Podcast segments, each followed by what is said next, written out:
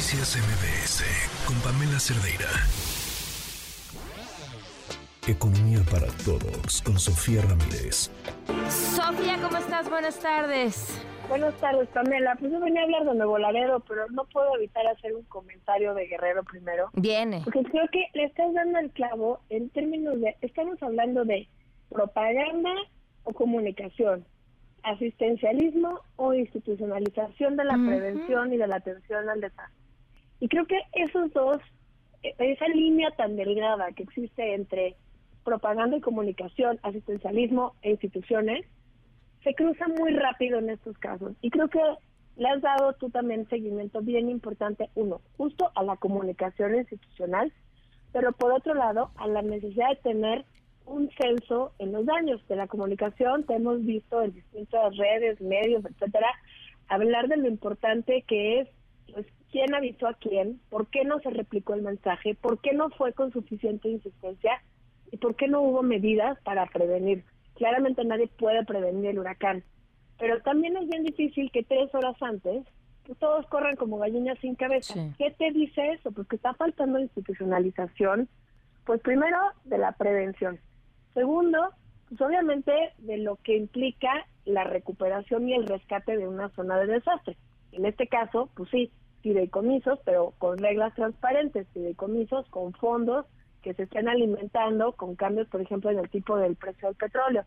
Fideicomisos sí, pero que queden muy claras las reglas y a quién se le va a dar. Y también hay una parte de corresponsabilidad de las entidades federativas que en general no están haciendo su chamba de juntar una lana para cuando haya, cuando haya desastres naturales. Entonces, creo que son distintos niveles creo que eh, vale la pena darle seguimiento porque, como bien dices, pues no no están peleados. Está bien que dones tres meses de tu sueldo, pero creo que vale más la pena tener suficientes fondos para una reconstrucción que amerite seguridad pública, formalización del empleo, formalización de la economía, que los changarros dejen de ser estos tablitas una junto a la otra y tengan cierta estructura, que exista una estrategia de prevención integrada. Y ahora sí ya, vamos a hablar de nuevo Laredo, Pam, antes de que me quede sin voz. Sí, te escuchamos.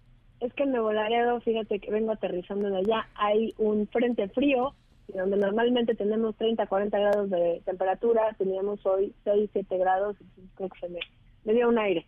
Pero bueno, vamos a platicar justo como Nuevo Laredo es este puente por el cual cruzan el 40% de las mercancías que intercambiamos con Norteamérica. Imagínate, en un solo puerto, que, bueno, no es un puerto, bueno, un puerto, punto de cruce, eh, donde pues se ha ido invirtiendo de manera muy considerable en infraestructura no solo aduanera, que ya se anunció que para allá van las aduanas con unas instalaciones enormes, sino que además también hay una inversión importante en cruce de trenes, un segundo cruce de trenes, hay inversión para cruce de personas, pero pues nada de esto es suficiente si otra vez no le damos una estrategia. Uno, ¿para qué queremos que haya más crecimiento en Nuevo Laredo? Pues sí, ciertamente porque el comercio internacional es del tamaño del 80% de nuestro de nuestro Producto Interno Bruto, que por cierto hoy nos dieron las cifras al tercer trimestre, ahorita vamos para allá, pero pues tenemos que tener muy claro que el crecimiento económico debe ser para que haya progreso social, porque justamente, y lo hemos visto con la crisis de COVID, pero ahora lo vemos también con Guerrero, el, la capacidad de resiliencia de las economías se debe al tejido social, al progreso social, a que también vive la gente de origen. Si tienen agua, pero si además de la conexión les llega de verdad agua, si la vivienda tiene materiales de buena calidad, si el piso no es de tierra, si hay telecomunicaciones, si hay ejercicio al voto, si la gente va y participa con las elecciones, si tenemos acceso a servicios de salud preventiva, no solamente reactiva cuando te dio apendicitis, sino pues que no te mueras de un paro cardíaco si pudiste haberlo atendido la presión alta, por ejemplo. Entonces, este largo etcétera de condiciones, si no están de manera orgánica en el centro de la agenda, pues difícilmente vamos a llegar a un entorno que sea resiliente ante choques. ¿Por qué me refiero a choques como si fuera una cosa terrible que es inminente? Pues porque un poco sí. No sabemos cuándo un huracán se va a convertir en un desastre como el de Guerrero. Tampoco sabemos cuándo va a haber un incendio, cuándo va a haber un ataque terrorista o incluso una recesión.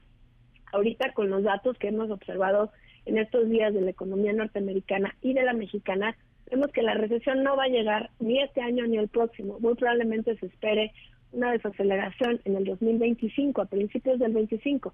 Pero ahí sí, agárrense todos, porque va a haber nuevo gobierno en Estados Unidos, nuevo gobierno en México, y este mundo lleno de incertidumbre. Entonces, regresando a Nuevo Laredo, Tamaulipas es de estos estados que apenas en el segundo trimestre del año se acaba de recuperar a niveles prepandemia, tiene una población de 3% de, de, la población nacional, también más o menos 3% del PIB, pero lo que fuimos a hacer a Nuevo Laredo fue justamente revisar qué variables de progreso social tendrían que estar en el centro de la discusión de esta reconstrucción tan grande, tantas inversiones, tantas nuevas maquilas, tantas nuevas empresas de transporte. Y te puedo destacar tres. La primera es sin duda la percepción de inseguridad y la tasa de homicidios, que están todavía por arriba del promedio nacional, a pesar de que ha habido una mejora en los últimos años. Número dos, tenemos unas brechas de género terribles en todas donde hay maquiladoras se presenta eso y por eso es tan importante poner la atención al new shoring, eso de que si hay carencias de mano de obra, pues importamos o traemos gente del sur, sureste, hay que tener cuidado porque si no damos las condiciones de seguridad mínima para que las mujeres se trasladen a las maquiladoras o para que tengan movilidad social y pues disminuyamos el embarazo adolescente, hagamos que el embarazo adolescente no signifique un truncamiento en la educación formal, vaya, todas esas cosas de paridad de género, de voladero tiene todavía un amplio margen de oportunidad.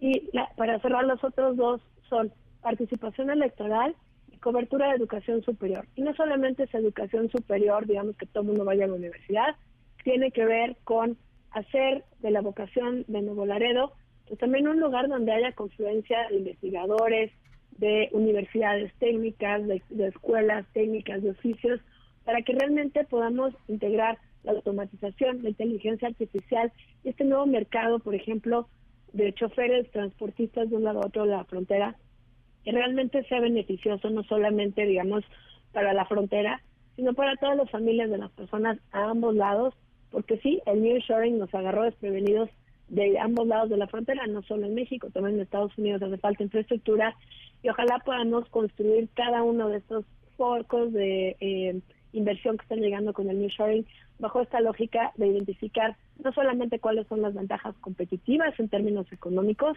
sino cuáles son los rubros en términos de desarrollo social, de progreso social, que cada administración local tiene que voltear a ver, porque pues sí, la policía municipal no se construye en dos años, la participación electoral no se construye si no hay buenos candidatos, la cobertura de educación superior toma tiempo y requiere de la mano de las universidades y del sector privado. Entonces, con eso me quedo, Pam, seguimos platicando el próximo martes. Muy bien, Sofía, que recuperes tu voz. Te mando un fuerte abrazo. Gracias a ti, hasta luego. Noticias MBS con Pamela Cerdeira.